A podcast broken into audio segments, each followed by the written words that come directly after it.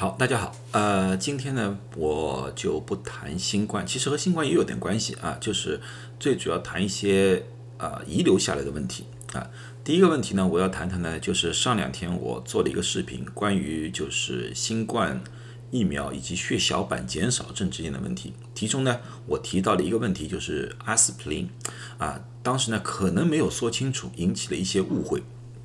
啊，我这次呢再重新重申一遍。阿司匹林这个药物呢，一般的情况下，对于病毒感染或者和病毒有关的时候，我们是不建议作为一种退烧、消炎、止痛的药物。为什么呢？因为阿司匹林在历史上会产生一种叫 Reye syndrome，会叫雷氏综合症，特别对儿童。所以说呢，在有其他选择的情况之下，如果说是由于病毒感染，或者说疫苗等引起的发烧、关节酸痛，我们是不建议使用阿司匹林的。我们比较建议大家用泰诺、泰勒脑啊。但是有些人由于身体的其他原因，并不是为了发烧啊，并不是为了关节酸痛而需要食吃阿司匹林而降低血栓的可能性的。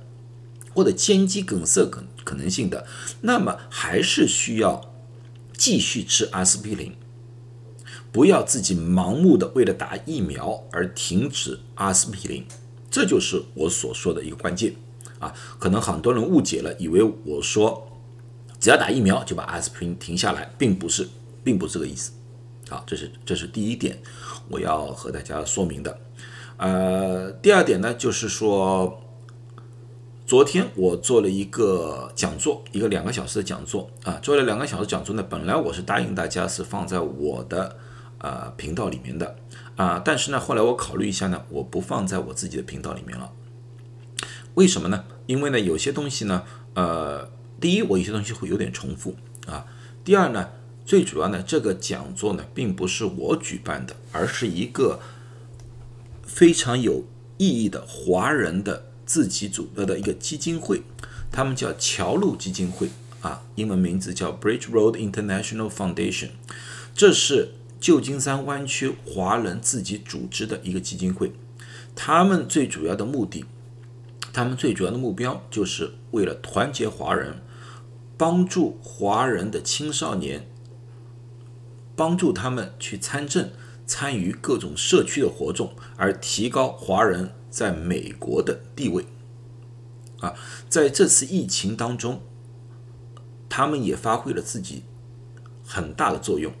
刚开始的时候，帮武汉捐口罩、捐医护用品；后来呢，在美国的医护用品紧张的时候，他们又再次收集，拿给了很多医护工作者。在以后呢，他们又集资帮很多医护送饭。送菜，为他们解决后顾之忧。他们不但如此，而且呢，他们还办了一个叫做公益大讲堂。这个公益大讲堂呢，也就是我办讲座的，我去参加讲座的地方。他们其实很辛苦，那几个主办方袁文先生啊、啊 Debra 姐啊、Betty 姐啊，都是非常非常辛苦啊。他们要到处找人啊，把每一次的活动搞得都非常好。他们不单单是讲医学的，像我是讲了一些啊新冠的疫苗啊、新冠的现状的一些问题。他们有其他的医生，有些医生在讲了一些关于癌症的问题啊，有些医生是呃谈了一下那个疫苗开发的问题。他们里面还有其他各种人文的讲座，包括啊芭蕾舞、书法、春联以及。很多历史性的，举个例子说，像抗战的时候的啊，种种的历史上的一些问题啊，他们都有。所以说呢，我希望大家有空的话，有机会的话，去他们的呃频道里面看一看啊，看看有自己喜欢的吗？有喜欢的话，看一看，会点赞，也希望大家订阅啊，这也是支持他们的公益活动的一个最好的一个方法啊。好，那么这个是第二个问题，我已经说完了啊。呃，第三个问题呢，就是说关于我的资格的问题，因为我我经常看到下面很多人叫我医生，我其实已经解释过很多次了，可是呢，没没有一次呢就是很系统的。那么这次我就系统一下说一说，我到底是什么资格？我是一个药剂师，药剂师，我是有药剂学博士学位，所以说呢，在我的一般的那个 PPT 的开头呢，都会写 Pharm D，Pharm D，Pharm D 的意思呢就是 Doctor of the Pharmacy。啊，所以说呢，你们可以叫我药师、药剂师啊，药剂学博士，什么都可以啊。你们是就叫我医师最好了。其实我觉得你们就直接叫我医师就最好了啊。有些时候呢，你们叫我医生呢，有些时候可能会误导大家啊，误会大家。呃，我的那个学历是这样子的，我在中国的时候呢，啊，我是学医的，是准备做医生的。呃，后来呢，在一九八九年，由于种种原因呢，我们我移民到了美国。然后到了美国之后呢，在一九九八年的时候呢，拿到了药剂学博士学位，啊，然后呢，我一直是一个职加州的职业的药剂师，啊，我是有执照的，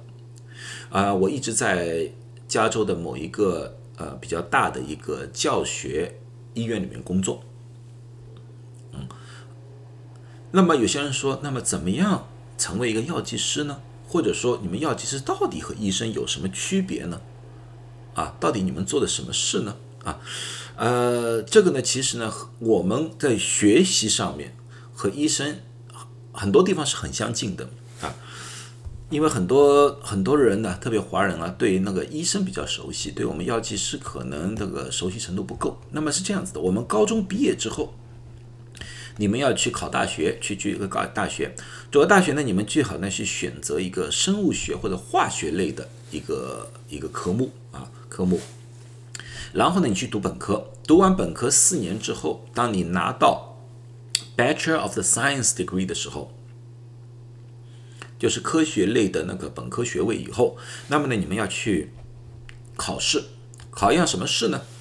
你们如果要想做医生的话，你们要考一个叫 MCAT，啊，Medical College Admission Test，MCAT。可是如果要想做药剂师的话呢，你们要考一个叫 PCAT。Pharmacy College Admission Test 啊，这个网站我待会也会给你们啊，看到没有？那么这个考完拿了这个分数，以及你本科读书的时候学习成绩单，那么你就可以去报考药剂学的学院了，就是 School of Pharmacy 啊。你报考了之后，他们就会通知你，你是不是被录取了啊？录取了之后，你就在这里面啊，这个本科就四年嘛，呀，四年药剂学又要学习四年。那四年出来了之后呢，你就是一个药剂学博士学位。拿到这个博士学位之后呢，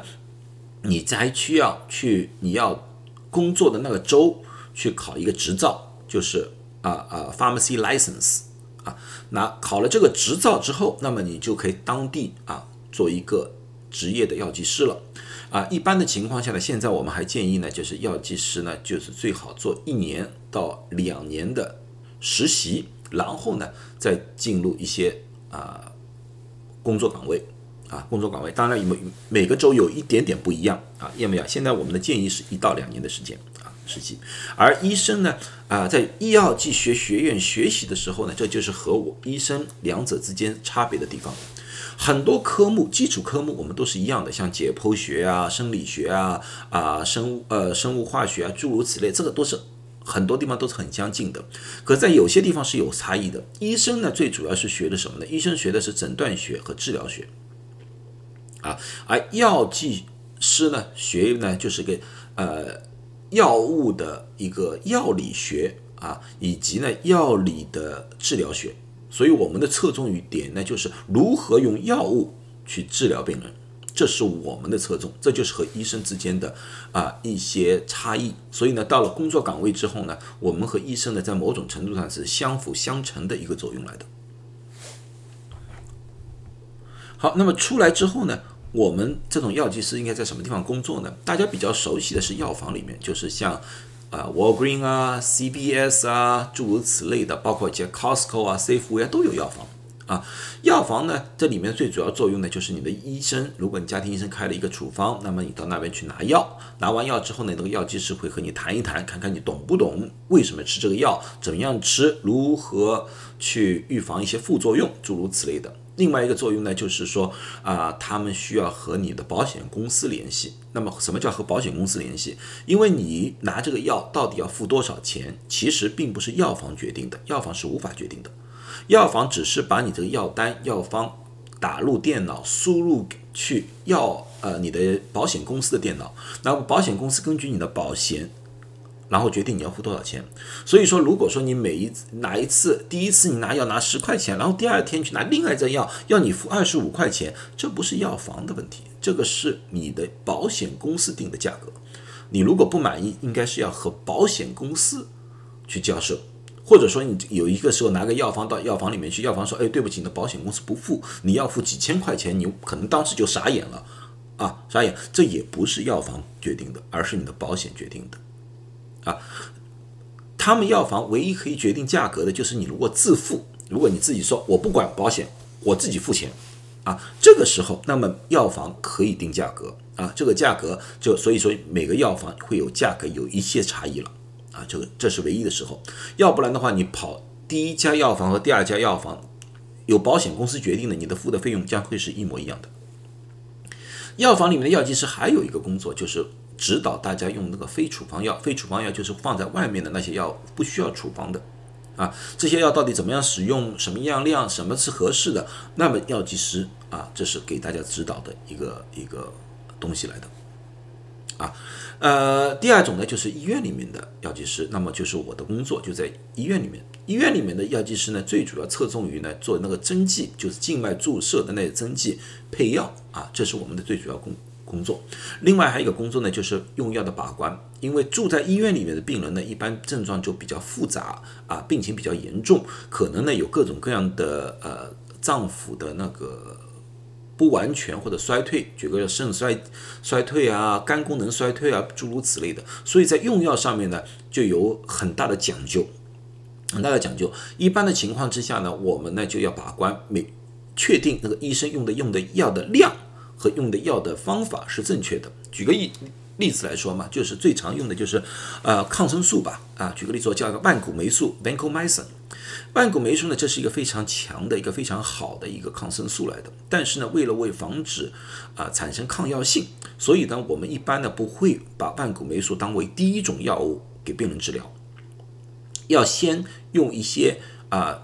其他的抗生素药物，等那个其他抗生素药物出现了抗药性，那么我们再上万古霉素。因为如果